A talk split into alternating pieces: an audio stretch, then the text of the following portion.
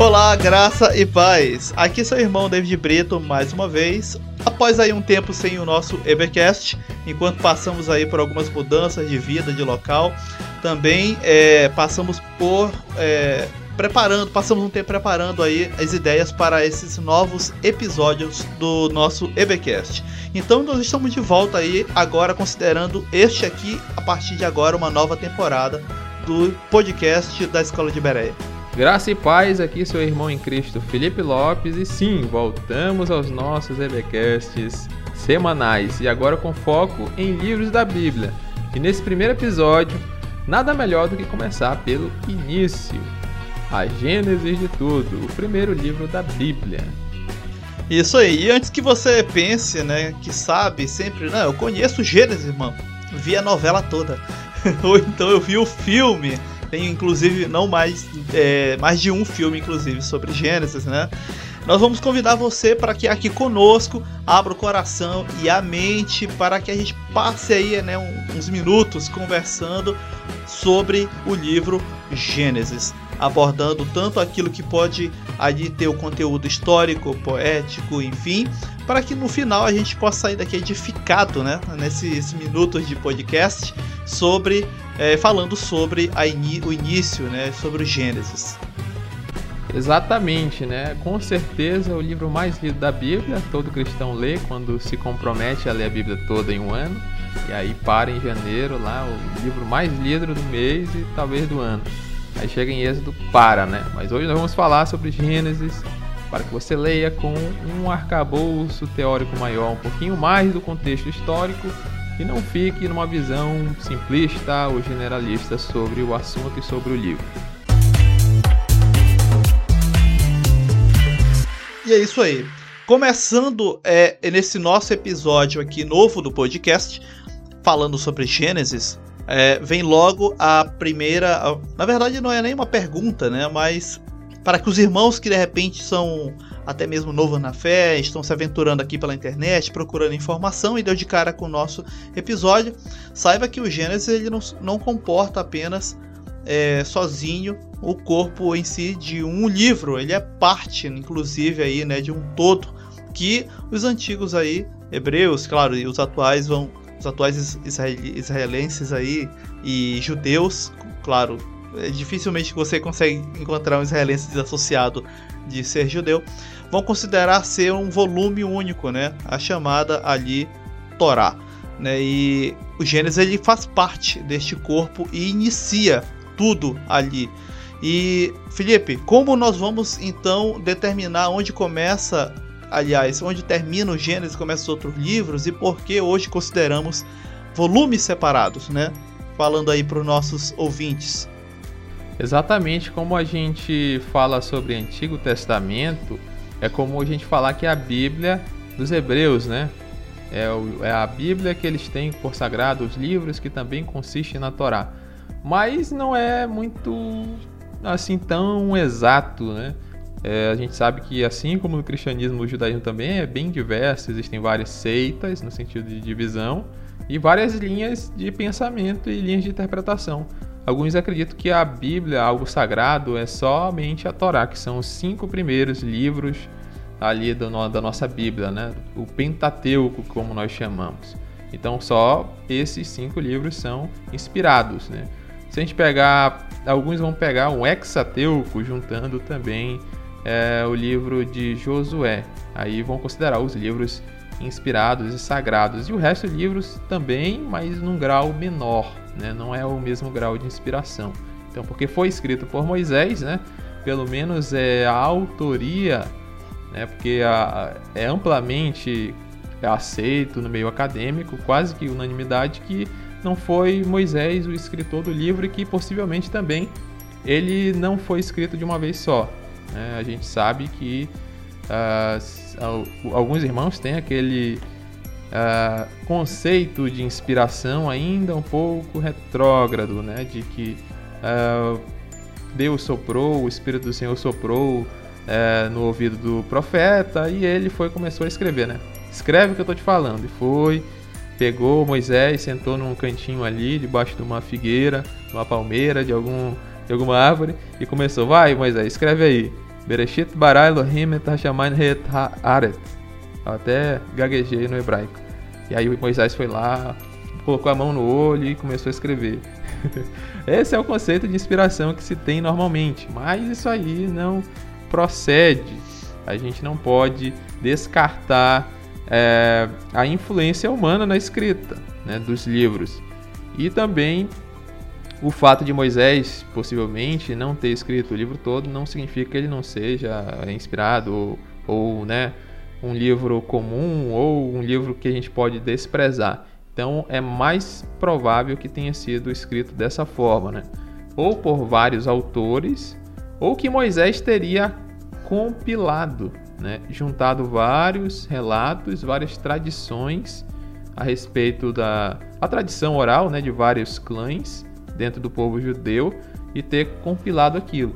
Porque a nossa perspectiva de autor de escritor é aquele que vai e escreve do nada, né? Entre aspas, porque a gente sabe que tudo que a gente escreve vai ter uma inspiração. Né? O David é acadêmico também, fiz faculdade. A gente tem aquela chamada monografia, que é um conteúdo, digamos, original. Mas a gente se inspira em outros escritores. Inclusive é bom um, um artigo bem referenciado, né? com outros autores já renomados que embasem a nossa monografia, o nosso trabalho científico. Com Gênesis, é, possivelmente tenha acontecido isso. Moisés tenha compilado. E isso transforma ele no autor, né? caso ele tenha acontecido dessa forma. Né? A gente tem, acha, acha que porque ele não escreveu tudo, então ele não é autor. Não, ele pode ter sido sim o autor. Embora o autor em si é, fique é, seja, digamos, dispensável né? para para o conteúdo daquele livro. A gente tem vários livros também na Bíblia que ninguém sabe quem escreveu, e nem por isso a gente vai pegar e jogar na lata do lixo. Exatamente. Se aqui, como vamos falar sobre livros da Bíblia aí nos próximos episódios, e esse aqui, esse episódio atual é sobre Gênesis, resumindo para os irmãos rapidamente, né? Eu, fiz, eu peguei rápidas anotações só para fazer aquele resumo. Todo episódio a gente faz aquele rápido resumo do livro. Eu sei que de repente, como disse o irmão Felipe Lopes, tu podes até ser aquele que começou a ler o livro, né, no, no desafio da leitura bíblica anual. E eu conheço muitos irmãos que não passaram nem do Gênesis. Por isso, muitos deles confundem, inclusive, personagens e datas. Tem gente que acredita que é, Davi estava ali, né? Já é parte daquela história e faz só uma mistura. Calma, irmão, calma. Vou te dar um rápido resumo. Saúl e Esaú, só né? pra gente. É, é, vou te dar um rápido resumo aí ao, ao ouvinte para situar, né? Eu sei que muitos irmãos aqui já que nos ouvem conhecem, mas para resumir rapidamente, nós vamos ter o livro de Gênesis falando aí sobre a criação, certo? Do, de tudo, da terra, de tudo, do universo. Adão e Eva. Aí no capítulo 1 e 2 nós vamos ter a queda, né, o resultado do pecado, lá no capítulo 3 ao 5. Nós vamos ter o dilúvio, né, do capítulo 6 aí até o 9. Nós vamos ter a chamada dispensação das nações. As nações começam a se formar, a tomar forma e começam a dispersar-se e também a diversificar-se culturalmente. Capítulo 10 até o, o capítulo 11 aí. Aí nós temos a, essa é a chamada primeira parte, até aí a chamada Torre de Babel, nós vamos ter a primeira parte do Gênesis, né? Vamos ter relatos que é, alguns vão dizer que não dá para levar no pé da letra porque são poéticos, enfim. Mas daí em diante você começa a pisar um pouco mais o pé no chão, as coisas mais é, assim, menos pessoais, que não chegam a aprofundar-se psicologicamente no personagem, elas agora começam a intensificar-se. Essa segunda parte já é a chamada parte patriarcal, porque você vai conhecer Abraão, lá do capítulo 11 em diante, até o capítulo 20. Você vai conhecer Isaac, filho de Abraão, do capítulo 21 ao 26. Jacó, né, no capítulo 27, vai até o 37. E seguido de José, capítulo 37, aí até o final do livro de Gênesis. Ou seja, vamos ter esses dois momentos do livro de Gênesis, que é primeiro a criação, o homem, a criação do homem, a queda. Né? Nós vamos ter aí, infelizmente, o primeiro pecado sendo cometido e narrado ali na, na, na forma do ato de Caim contra Abel, seu irmão. E depois disso vem a consequência do pecado em toda a humanidade, que agora já estava diversificada. Vem o dilúvio, depois do dilúvio vem a torre. Até aí comprou a primeira parte. Daí para frente nós vamos conhecendo os pormenores é, de modo pessoal, mas assim mais próximo, os patriarcas. É isso, Gênesis é isso. É a origem da nação de Israel, é a origem do plano divino para a salvação da humanidade. Então é isso. Agora, irmão, entrando se nós estamos falando de relatos, é, relatos literais ou não, aí é uma outra discussão. Eu só coloquei para ti aqui aquilo que de fato o livro coloca para nós, certo? Que fique bem claro isso aí. Exatamente, né? Principalmente entre o Gênesis capítulo 1 e o verso, o verso não, o capítulo 11, né? Antes de Abraão. Há uma discussão gigantesca e até um tanto polêmica, né? Porque qualquer pessoa que cogite a possibilidade desse, desse trecho, vamos falar assim, desse, dessa primeira parte do livro de Gênesis, ser alegórico ou figurativo, já é taxado como teólogo liberal, né? Então, é, há um certo preconceito quanto a isso, né? Então, o pessoal, não, é literal e pronto, e acabou, são dias de seis... Uh, dias de 24 horas, a criação foi em seis dias literais e acabou-se pronto. E se você discorda, você é herege e tem que ir para o inferno. Né? então é uma discussão que ela ocorre mais em âmbitos acadêmicos, né? Porque lá é um pouquinho, né? Não vamos dizer tanto, mais livre, né? Mais aberto a novidades ou a questionamentos. Mas como tu falou, né? Moisés ele não participa ativamente do livro do Gênesis, né? ele não aparece citado. É, nós fomos, ele vamos para basicamente da criação até José, né? Pouco antes, ali umas três ou quatro gerações antes de Moisés, ou seja, ele não é testemunho ocular. Como eu falei, existem alguns autores, escritores que eles foram testemunha ocular dos fatos, né? E acontecendo, eles iam registrando ou registrando posteriormente, mas eles viram. Né? Por exemplo, o profeta Jeremias, que viu né, a destruição, ele via certas coisas acontecendo, então ele ia é, escrevendo. Mateus, a gente pode falar que foi testemunho falar dos fatos, João, né? mas Moisés não. Ou seja, ou ele foi dada uma revelação, né, que as pessoas acreditam mais, né, que Deus revelou, ou ele pegou ali as narrativas orais do, do povo, né? Que a gente sabe que ah, o testemunho oral para o povo, não só judeu, hebreu, israelense, mas de todo o Oriente Médio, a gente é mais ligado ao texto, né? A nossa formação aí, cultural, humanista, está sempre ligado a, a provas, ao que está escrito. Mas não, para a época era muito valorizado o testemunho oral e era passado de pai para filho, como a própria lei né, escrita diz para passar é, os fatos, os eventos de pai para filho. Então era algo muito forte. Possivelmente ele recebeu é, o testemunho dos seus pais, ou da, dos patriarcas, patriarcas não, dos anciãos né, da, das tribos, e foi é, escrevendo.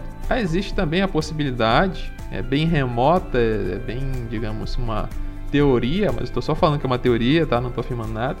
Tem gente que a gente pode só falar que existe uma teoria, a pessoa acha que já está defendendo que ele pode ter sido escrito até posteriormente, né, lá na época do exílio.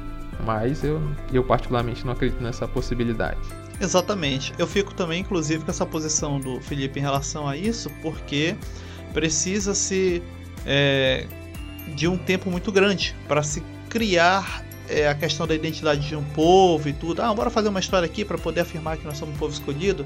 Isso não é uma decisão que dá para se tomar assim tão fácil, vamos dizer assim, como se fosse um tipo de teoria da conspiração. E para podermos, inclusive, falar sobre isso, o irmão Felipe falou muito bem sobre a questão das narrativas orais. Que fique bem claro, porque na nossa cabeça parece que não tem muito valor aquilo que é apenas contado, mas nós temos que entender e para perspectiva de um povo, como era o caso dos antigos hebreus, Irmão, aquilo que era falado e repassado ao próximo, ali às crianças, e sempre recontado, né? Nas reuniões familiares, enfim. Temos que entender que para eles tinha altíssimo valor. E aquelas histórias eram sagradas, aquelas narrativas eram sagradas. Quando chegou em algum momento, seja como o irmão Felipe falou, Moisés, auxiliado por outros, ou até mesmo outros, atribuído a Moisés, cristalizaram tais narrativas na forma de texto, e isso simplesmente foi numa forma de manter ainda a memória viva de tais narrativas. Mas fique bem claro, é muito provável, irmão, e, e eu quero que fique bem claro, inclusive as nossas colocações aqui.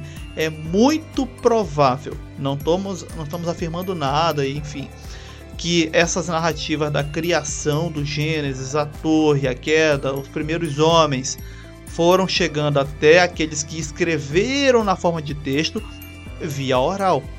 Por isso que a gente parece que sente que a história é muito corrida, é muito rápida. E aí do nada começa a ser mais detalhista com Abraão, com os patriarcas. Por quê? Porque dá a impressão de que aquelas histórias chegaram até eles de modo orais e que para que não houvesse perda da memória, é, que faz parte inclusive da identidade daquele povo, isso foi colocado na forma de texto, inclusive quando a escrita em si passou em algum momento a ser muito mais popularizada, né? E assim chegou até nós a história da criação. Né? E aqui entra o primeiro questionamento, que eu sei que muita gente faz, irmão, e lá no início do Gênesis, aí aquilo é literal ou não? Irmão, eu, eu entraria por um outro questionamento para ficar inclusive mais fácil para aqueles irmãos que não dominam a questão acadêmica da coisa, né, para ficar complicado faça você a si mesmo a primeira pergunta sobre essa parte. O Gênesis 1, né, o Gênesis 2, irmão, antes da criação do homem, quem era a testemunha ocular daqueles fatos da criação, sobre o passo a passo da criação, para que pudesse se registrar que foi exatamente daquela forma. Infelizmente não tínhamos, porque o homem ainda seria inclusive criado, irmão, certo? Ainda seria criado. Logo, a criação no sentido de como ela foi feita, no passo a passo, ela chega até nós, inclusive numa ordem lógica. Tem uma ordem lógica, sim, ali de como os dias da criação se apresentam, certo? Primeiras coisas no, na água e assim depois na terra, no ar e assim vai. É, ali ela chega para a gente apenas como uma forma de humanamente repassar a um povo, naquela época, a ideia de como o Senhor, de modo inteligente, foi trazendo à existência as coisas. E assim ficando para aquele povo claro de quem era de fato o Criador de todas as coisas e a forma como elas foram tragas à existência, na ordem que foram tragas à existência. E isso é importante para os irmãos que nos ouvem, por quê? E dessa forma foi colocado? Porque nós vamos ter é, povos antigos diferentes povos antigos com diferentes histórias sobre a criação do universo. E inclusive o interessante é que nesses povos antigos, inclusive muitos deles estiveram ao redor de Israel, é, os próprios deuses ali, inclusive, eles não são os criadores, mas também são criaturas primordiais surgindo anteriormente à criação. Inclusive, em muitas dessas histórias, eles sequer são aqueles que protagonizam a criação do homem. Exatamente, né? A gente tem que entender o objetivo do livro. Eu sempre falo aqui, mas para quem é novo já vai ouvir mais uma vez. A gente tem que entender cada livro dentro do seu contexto e principalmente, vou falar bem pausadamente, as questões que eles querem responder. Né? Eles não são questões atuais, porque quando fala de Gênesis, a pessoa pensa: ah, evolucionismo, criacionismo, é, é, Gênesis, é, o dilúvio foi literal, encheu toda a terra. Perceba que Moisés, vamos dizer que ele foi autor, não estava preocupado em responder. Não foi para pessoas que moram lá no norte do Brasil, é, no ano de 2022, que Moisés escreveu esse livro. Ele escreveu para as pessoas do seu tempo, para responder os questionamentos das pessoas do seu tempo. Né? Não é para responder os meus questionamentos. Até um irmão fala bem assim: quando você lê a Bíblia, isso aqui vai chocar alguém. Você perceba que você muitas das vezes é um intruso, sabe? Você é alguém que pega uma carta no meio do caminho e tenta ler, né? Muitas das vezes a carta não é para você. E o livro de Gênesis a gente tem que entender primeiramente, é óbvio que a gente pode pegar ensinamentos para nós, mas primeiramente é para que, que ele foi escrito. E uma das coisas, um dos objetivos que o David falou é uma defesa apologética. Né? Todas as, as, digamos, as culturas da época tinham suas cosmogonias, né? De como o mundo foi criado. Então, é, o Gênesis começa dessa forma para mostrar muita coisa. A gente não percebe dentro do seu contexto, mas simples fato de dizer bem assim: de, no princípio criou Deus os céus e a terra. Isso aqui já quebra muita coisa. Isso aqui já diz muita coisa. Para nós, ó, tá só dizendo que Deus criou tudo. Mas para a época, como o David falou, é, os deuses eles eram criaturas, né? Tinham uma origem, às vezes é, vinham da, de um barro, de uma ilha central que, né, aí da criação, ou eram filhos de outros deuses, sempre tinham uma origem, né, a poeira cósmica e tal. E Moisés chega e começa a falar que Deus criou todas as coisas. Ele não se preocupa em dizer o começo desse Deus, até porque ele não haveria. Né? Então ele já contrapõe os deuses que as pessoas conheciam. Né? E há muitos, inclusive, eram uh, monstros marinhos. Muitos eram o Sol e a Lua. Né? Por exemplo, a gente vê lá da, de, do Egito o próprio deus Ra, era um deus que era a personificação do Sol, era o próprio Sol. Aí de, vem Moisés e escreve que Deus criou o Sol, inclusive Sol para governar. E tendo a luz anterior ao Sol. Né? Ele ainda rebaixa o Sol ainda. Ó. Nem a luz é, foi criada pelo Sol, ele deu a origem de tudo. Primeiro ele cria a luz e depois, muito depois, o Sol. Ou seja, isso que vocês estão adorando é apenas uma criação do, do Deus que eu, qual eu sirvo. Então é muito diferente quando a gente percebe isso. Que esses livros não foram escritos para responder os nossos questionamentos, e sim daquela época. Inclusive, eu sempre acabo falando que aquela discussão que às vezes tem pessoas que publicam até livros inteiros, não, vamos analisar aqui as palavras para ver se os dias eram literais de Gênesis 1. Irmão, eu considero, já tive inclusive muito tempo, é, gastei já bastante tempo batendo cabeça com isso, mas é, é uma per, é, perder tempo. Né? Perder tempo por quê? Porque, como bem, falou, bem falou o irmão Felipe, o objetivo do livro de Gênesis era responder a uma demanda por aqueles que questionavam e nisto o livro ele realmente cumpriu bem o seu papel e até hoje para nós nos apresenta o Senhor como sendo aquele que tudo criou. E eu vou só dar esse exemplo para você para que você não fique, né? Ah, agora puxando os cabelos aí, com, né, irmão, não é assim, tá lá dizendo que é e é porque é calma, irmão. Por exemplo, você vai descobrir lá no livro de Hebreus, na carta aos Hebreus, né, que o próprio Jesus é aquele ponto, né, de onde o Senhor dele expande toda a criação. Inclusive isso inclu a própria cosmologia, a ciência mesmo, a ciência e a física moderna, a física teórica não nega que a criação tem indícios de que ela expande-se a partir de um ponto em comum e a partir desse ponto toda a matéria conhecida, o tecido do tempo e do espaço acabaram vindo à existência. O livro de Hebreus vai nos dizer que esse ponto é o próprio Cristo. Tudo foi feito nele e dele fluiu e expandiu-se tudo. E esse detalhe não está em Gênesis. E aí, falha de Moisés, falha do Espírito, que, como disse o irmão Felipe brincando no início, não psicografou para Moisés essa informação. E não, é só para você entender que o livro não falhou por isso ele cumpriu seu papel de trazer respostas às demandas de um povo naquela época e nisso ele cumpriu bem e também para nós, nos introduzindo a ideia de que o Senhor tudo criou em uma ordem lógica e dentro de um tempo necessário e assim trouxe-nos a existência por por ele ser quem ele é, por ser Deus. Ele mesmo não foi criado, antes é ele mesmo a origem de tudo. Exatamente, né? Muita gente quer procurar pelo em ovo usando Gênesis, principalmente lá a primeira palavra, Elohim. Né? Aqui, ó, é a palavra para deuses, então olha aqui a trindade aqui no meio. Isso é um anacronismo hermenêutico histórico gigantesco. De, Moisés não está querendo falar que Deus é um só, ou três, ou em essência. Não, ele quer mostrar o poder e a suficiência do Deus de Israel, né? É criar de fato uma mitologia. Né? Eu sei que a palavra mito ela está sendo bem pejorativizada no nosso meio, né? principalmente no meio político e no meio noticiário, né? Também, David vergonha. No meio noticiário, né? Fato ou fake, né? O mito ou verdade, verdade ou mito, como se mito fosse sinônimo de mentira, mas não, mito tem a ver com mitos de origem, né? Com uma com cosmogonias de um certo povo.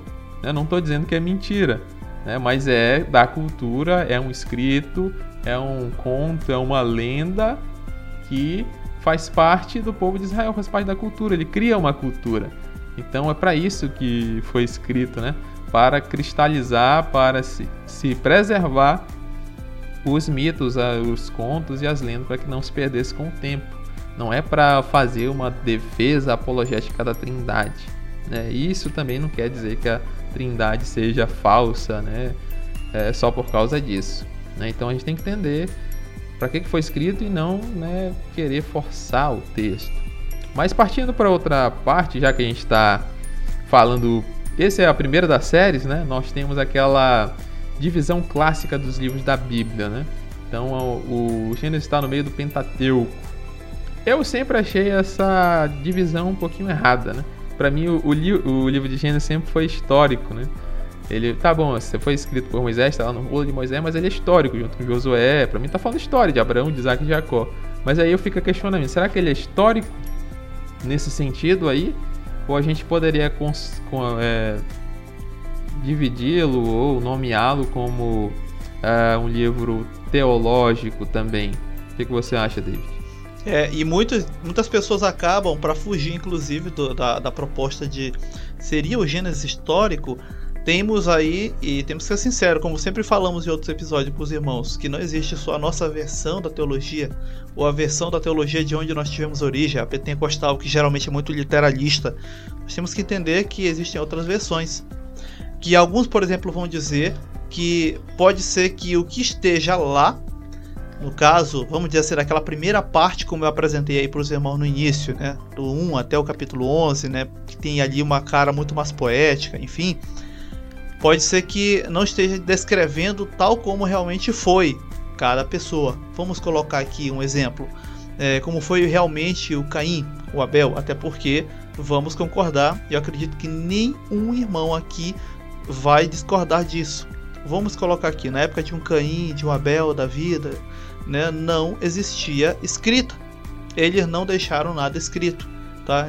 É, eu sei que tu já deu de cara por aí, de repente tem o crente que gosta tá fuçando na internet com alguns apócrifos, livros de apócrifo. Existe Apocalipse até de Adão, irmão, pelo amor de Deus. Sabe que apenas, é, enfim, são livros pseudepígrafos, não foram eles que escreveram, tá, irmão?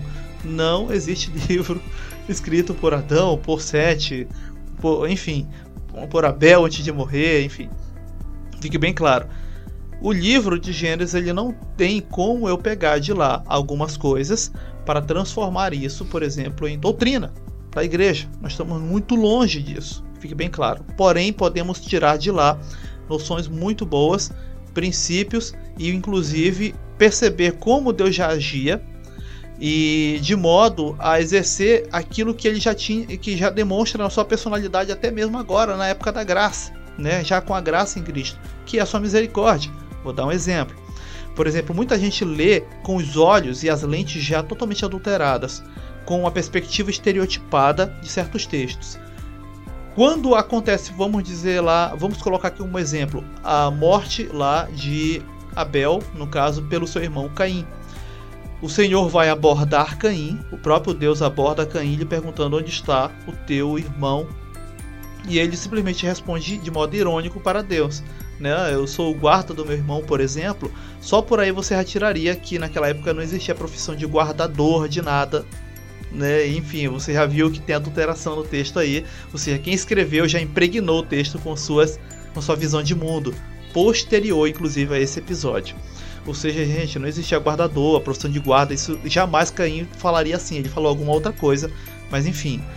Agora, quando, por exemplo, o Senhor vai é, né, questionar Caim, o que você fez? Você matou teu irmão, né? Literalmente falando assim, você matou, porque o Senhor não fala assim, ele fala: o sangue do teu irmão clama para mim desde a terra. E é quando Caim fica temeroso e diz: Poxa, para onde eu for, alguém vai querer me matar. E aí entra o pessoal da teoria da conspiração, olha, já tinha outra gente na Terra e tudo, enfim. E é quando o Senhor simplesmente coloca no Caim uma marca, que algumas séries e filmes vão dizer, ah, é a marca do assassino, né? E aí vão é, explorar essa, essa temática aí e tal. Irmão, Deus coloca uma marca em Caim para que ele não morresse, não fosse morto pelo ato de que ele fez de matar o irmão. Ou seja, nós estamos vendo ali Deus não punir Caim. Estamos vendo Deus exercendo misericórdia para com Caim, apesar do que ele fez. Isso é graça, gente. Isso aí é favor e merecido ali na nossa cara. Ou seja, Gênesis já vai nos apresentando já praticamente o, é, momentos, né? Relapsos, é, é, é, lapsos já de como o Senhor age para redimir aqueles que não merecem. Nós nos vemos nas pessoas de Caim, de Abel, com a sua disposição em querer agradar ao Senhor, ou na de Adão, ou mesmo de Eva. Ou seja, se você vai considerar aquilo literal ou apenas é, é, alegórico, temos como extrair dali aquilo que é importante, como Deus de fato age com a humanidade. Exatamente, né? Às vezes as pessoas ficam, sei lá, desesperadas quando descobrem algo novo ou sequer cogitam a possibilidade de algum conceito que ela recebeu na infância ser é, não ser correto ou ser questionado, né? Mas aí fica o questionamento. Né? Se, a, digamos, eu vou pegar o exemplo da da autoria do livro. Se não foi Moisés que escreveu, vai mudar o que na tua vida? É, se foi Moisés que escreveu, a tua vida vai continuar a mesma. Se não for, vai continuar o mesmo. O, Gênesis vai estar o mesmo jeito na tua Bíblia. Né? E o fato dele ter feito não vai mudar em nada. Então é necessário a gente saber. É muito bom a gente conhecer né, teorias e se aprofundar nesse conhecimento, mas sabendo que coisa, poucas coisas vão mudar na nossa vida e e não ter esse, ah, meu Deus, e agora? O que, que vai ser, né? Tem irmãos que são desesperados, né? A gente fala, ó, por exemplo, o dízimo, ele não é para a igreja, né? A pessoa já, meu Deus, e agora? Minha vida toda é uma mentira. Será que meu nome é Felipe mesmo? Tem muita gente exagerada nesse quesito, né?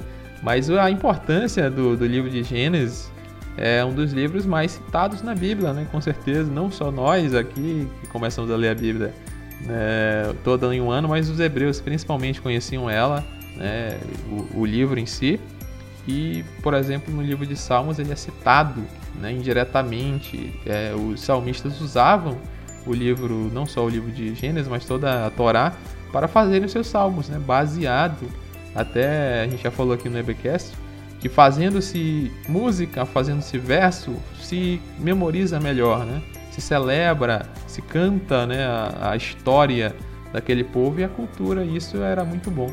O próprio Jesus também cita bastante o livro de Gênesis, talvez, se eu não me engano, é o livro que ele mais cita, né, ali da Torá. E Paulo, por exemplo, também fala de Abraão, né? Aí já partindo para o capítulo 12, Normalmente a gente fala, né? Aqui, até o capítulo 11, Deus está tratando a humanidade de uma forma geral, né? Universal. Está tratando com o homem. E a partir do capítulo 12, ele vai focar exclusivamente em Israel, né? Em construir uma nação. E aí muita gente acha que, inclusive judeus, que por causa disso, por causa de Abraão, eles são especiais, né? E são assim um povo superior aos demais. Só que Paulo pega esse caso de Abraão e ele usa para dizer que os gentios também são cordeiros, né? Porque eles receberam na fé. Ele usa Abraão quando recebeu a promessa, ele era circuncidado ou não era circuncidado? E aí ele diz não era circuncidado, ainda era, digamos, gentil quando ele recebeu a promessa. E além de, né, de Deus prometer para Abraão que seria um pai de uma nação numerosa, ele também disse que serão benditas todas as famílias da terra. Ou seja, ali também vemos promessa para os gentios. Né? Lá em, no começo também fala né, que porém inimizade entre a tua descendência, né, falando da, da, da serpente para Eva, entre a sua descendência e a descendência dela. No caso, essa descendência, Paulo vai falar que é Jesus, né, o descendente, que vai ser ali o que vai resolver o problema da humanidade, o que vai punir, né? Vai resgatar o Adão, né? Que ele é o segundo, vai resgatar o primeiro, né? O primeiro é carnal, o segundo era espiritual, né? Era alma vivificante, não no sentido que ele não é, não tinha corpo, né? Claro que ele tinha. Mas ele era esse ser humano que ia resgatar a humanidade, né? Sendo o filho de Deus. Exatamente. É, e essa preocupação, às vezes, dos irmãos em serem muito literalistas, né? E tentarem procurar de todas as formas uh, brechas, nas, por exemplo, nas teorias científicas de como a questão de formação geológica da Terra, é, diversificação da vida e tudo, com uma tentativa de tentar afirmar a sua literalidade do texto de Gênesis né, desesperadamente, inclusive, façam que pessoas perdam, percam muito tempo, demais, demais, inclusive, é, às vezes na frente do computador, procurando e tal, e lendo. Irmão, é uma tentativa válida, beleza, mas que fique bem claro, é uma perda de tempo, porque o princípio nos já foi passado, nós cremos no Senhor como aquele que tudo criou e por meio do seu Cristo há de fazer nova todas as coisas e isso é nos apresentado. O que já foi nos apresentado no Gênesis é: o Senhor é Criador, ele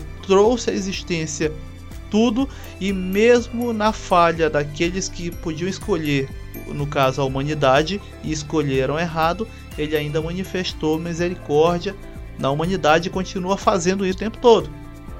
Né? Então, o próprio Jesus chega a fazer uma afirmação que é: O meu Pai trabalha até hoje, né? inclusive mostrando que ele não está restrito ali apenas aquele capítulo 1 e 2 de Gênesis. E a gente às vezes preocupado em tentar afirmar aquilo que é literal, por quê? Porque há um apego no texto muito grande.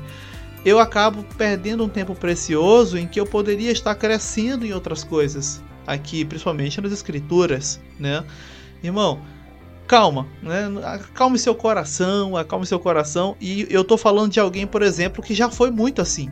Eu já fui muito assim e atualmente entendo aquilo que é necessário para nós, o princípio. E mesmo assim, calma, irmão, tu não, não virei agnóstico, não virei ateu por isso. Estamos aqui, graças a Deus, crendo firmemente naquilo que nos foi prometido, pregado, anunciado e falando e continuamos anunciando né?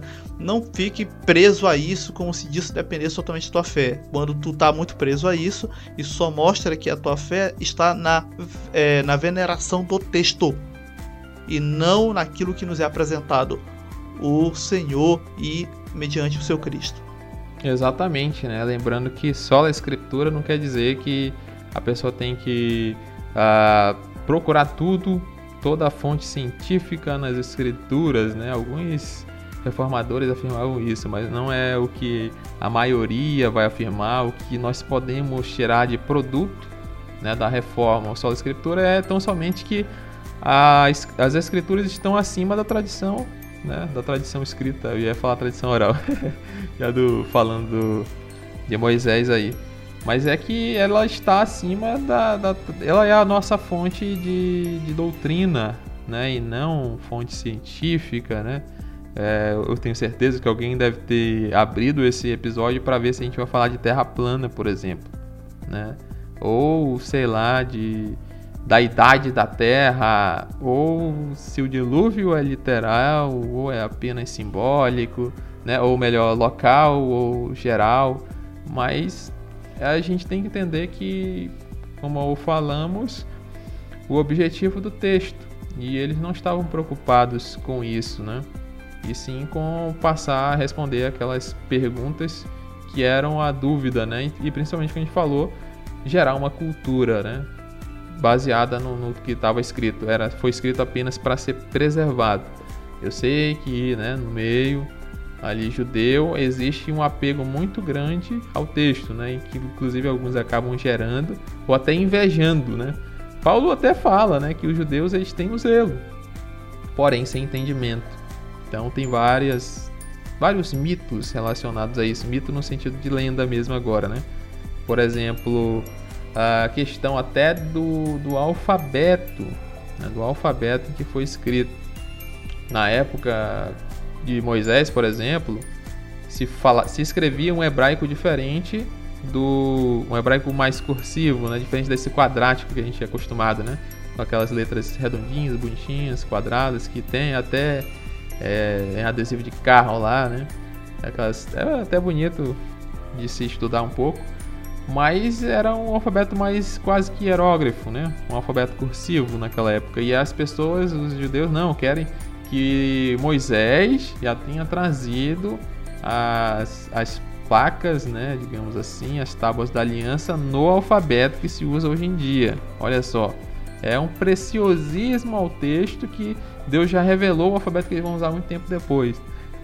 Então é algo que às vezes é um zelo muito extremado. A gente tem que ter cuidado com isso, né? Já deixando claro que a gente não está desprezando as escrituras, né? Eu sei que alguns vão interpretar dessa forma, né? Como diz o nosso irmão Harry, né? Eu sei que alguns entendem, mas fazem o esforço de não entender. Aí fica complicado, né? Aí não tem como realmente, infelizmente, defender, né? Mas, irmãos, como eu falei no início, que estão agora nos escutando, chegando aqui, eu acredito que o nosso episódio, chegando ao final, ele é bem curto. É para te trazer essa meditação. E que, como o irmão Felipe falou, não é para abrir aqui leque de discussão sobre temas que eu considero verdadeiras bobagens da internet e perdas de tempo terríveis, terríveis. Temos aí irmãos que se dedicam tempo enormes a falar sobre terra plana, irmão. Isso muda em que no plano cósmico da salvação? Isso não afeta, nem influi, nem contribui em nada e estão te enrolando, né, para você perder tempo com bobagens desse tipo. Ah, irmão, mas a idade da Terra, se eu não souber, eu, eu não durmo hoje, eu morro. Irmão, pelo amor de Deus, valorize o sacrifício que Cristo fez por ti. Pelo amor de Deus. Esse é o convite que eu faço. Por isso que eu te falei, ao chegar aqui no início do vídeo, para te abrir a tua mente, teu coração, para a gente ter uma conversa franca, né, sobre isso. Resumindo, até aqui o que nos foi colocado, o que foi colocado aqui por mim, pelo irmão Felipe, o livro de Gênesis, ele foi colocado ali de modo a não perder a memória, a narrativa do essencial para um povo. O Senhor é criador, ele criou dessa dessa dessa forma, nessa ordem.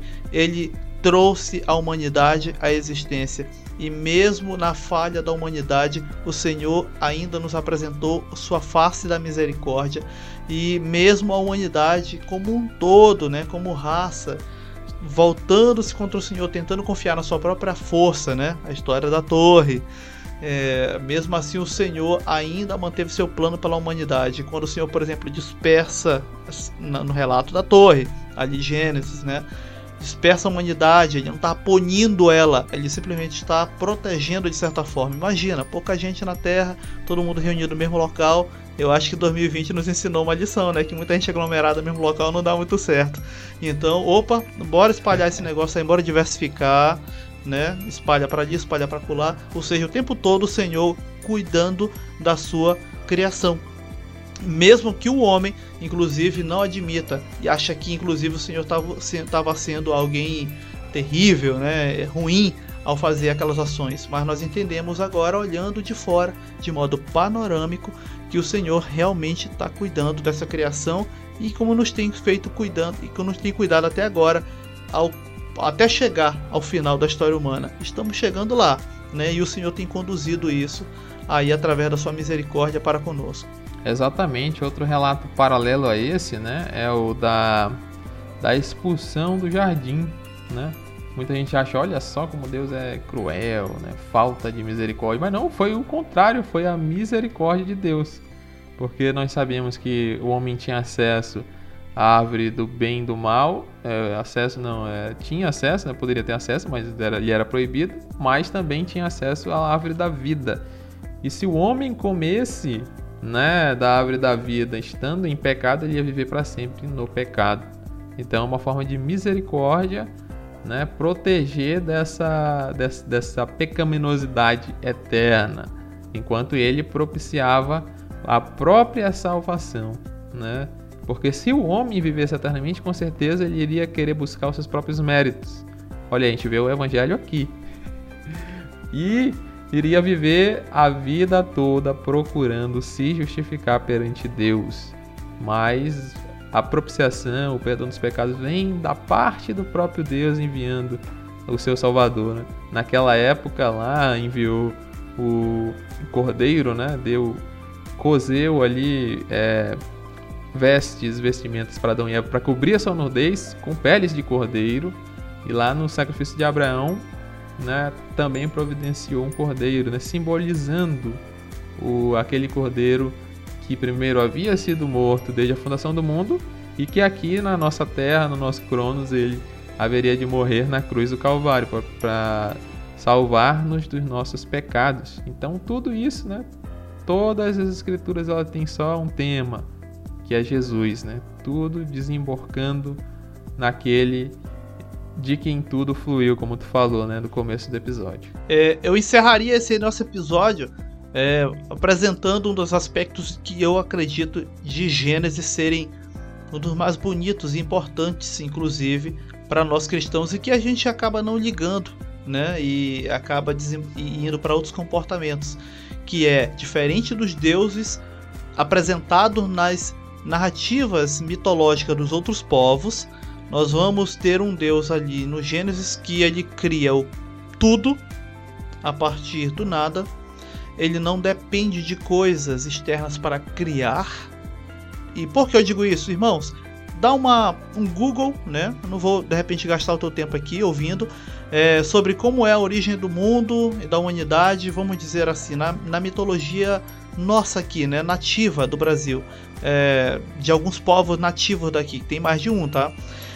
Como é, por exemplo, a criação do mundo e da humanidade na mitologia grega. E você vai se deparar ali tudo, né, com os primeiros deuses que não, não eram aqueles olimpianos. Zeus era, né, Hades, é, Hefesto, enfim, eram outros. E você vai ver, por exemplo, como era a criação do mundo e da humanidade na mitologia egípcia. Ou, na Suméria, por exemplo, que é uma das mais antigas, você vai ver deuses que acabam também sendo forjados com a criação inicial, e eles acabam meio que ajudando a modelar o restante, mas eles mesmos sendo um produto de todo o caos inicial. E quando chega em Gênesis, nós vamos ver um Deus que simplesmente já é um ser pessoal. Ele é, ele não passa a ser, ele simplesmente é. Faz, cria e deixa lá. E dessa humanidade ele não exige nada. Ele não quer culto, ele não quer louvor, ele não quer templo, ele simplesmente não exige nada. Mas por que, irmão, ele não exige? Pode prestar atenção. É porque ele simplesmente ele é o que é. E aquilo que fazemos ou deixamos de fazer não o muda em nada. Ele é como ele é. Simples assim. Esse criador. E enquanto que nas outras cosmogonias, como o irmão Felipe, Felipe bem falou, ou seja, nas origens dos outros deuses, eles simplesmente aparecem como seres, inclusive, muito alguns sádicos, alguns cruéis e alguns até egoístas, como é o caso ali do, assim, dos deuses gregos, onde nós vamos ter pessoas, aliás, seres né, poderosos, mas que são egoístas, traidores, né, é, seduzem, traem o cônjuge porque são casados entre si. Ou seja, e você não vai ver isso no Deus ali apresentado, no Deus Criador.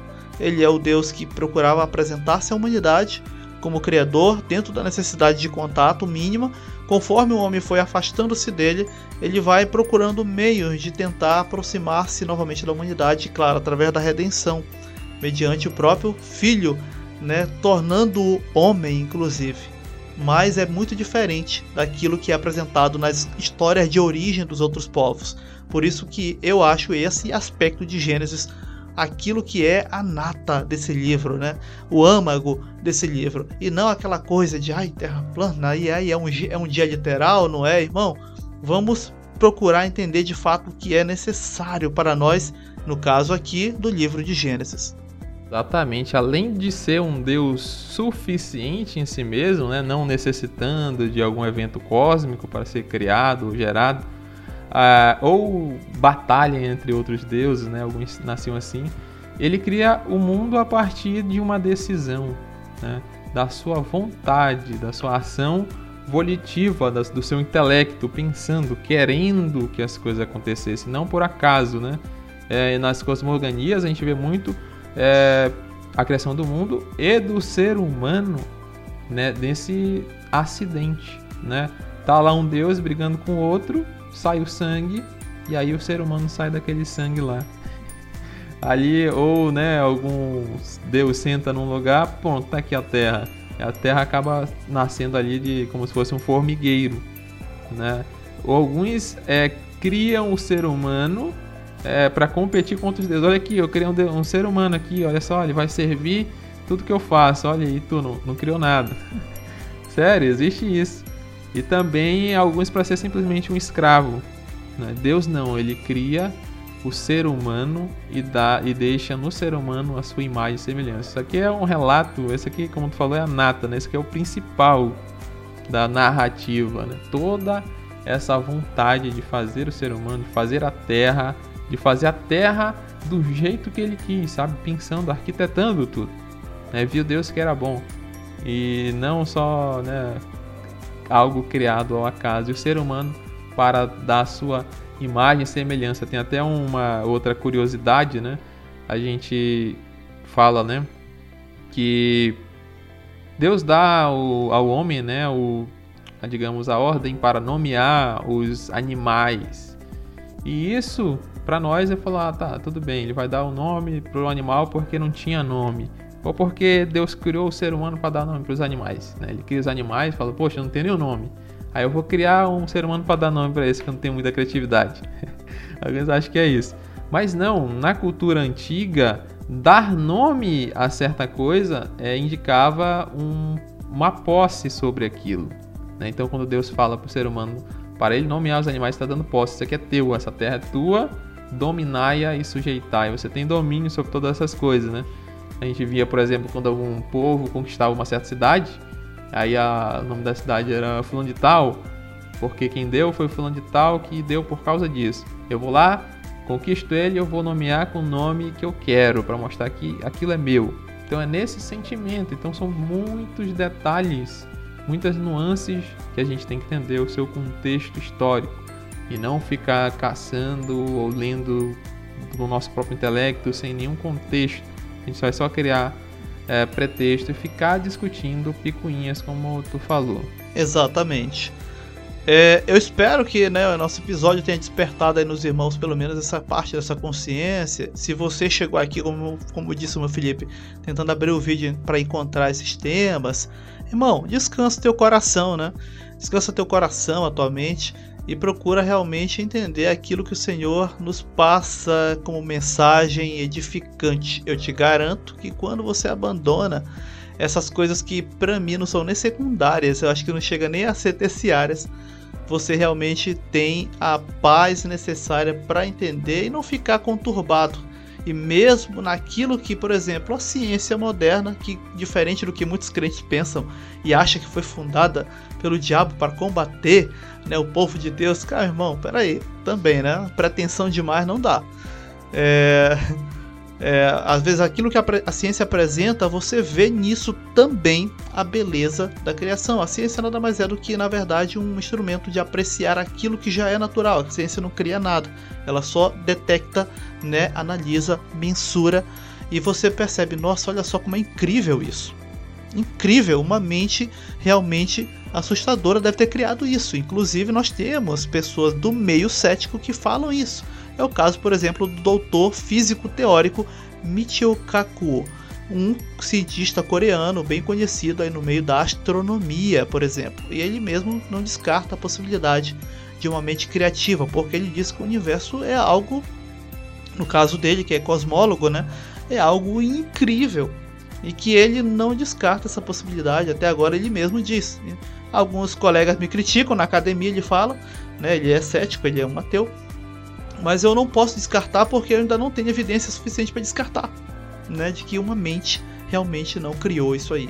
Exatamente, né? Às vezes é uma mania de perseguição, ah, é porque a ciência existe para descredibilizar a Bíblia, né? Os cientistas trabalham, é, se bem que qualquer, sei lá, biólogo, né, cristão já é um cientista em si, né? Até teólogos a gente pode considerar também uma ciência, né? Não ciências naturais, mas uma espécie de ciência, né?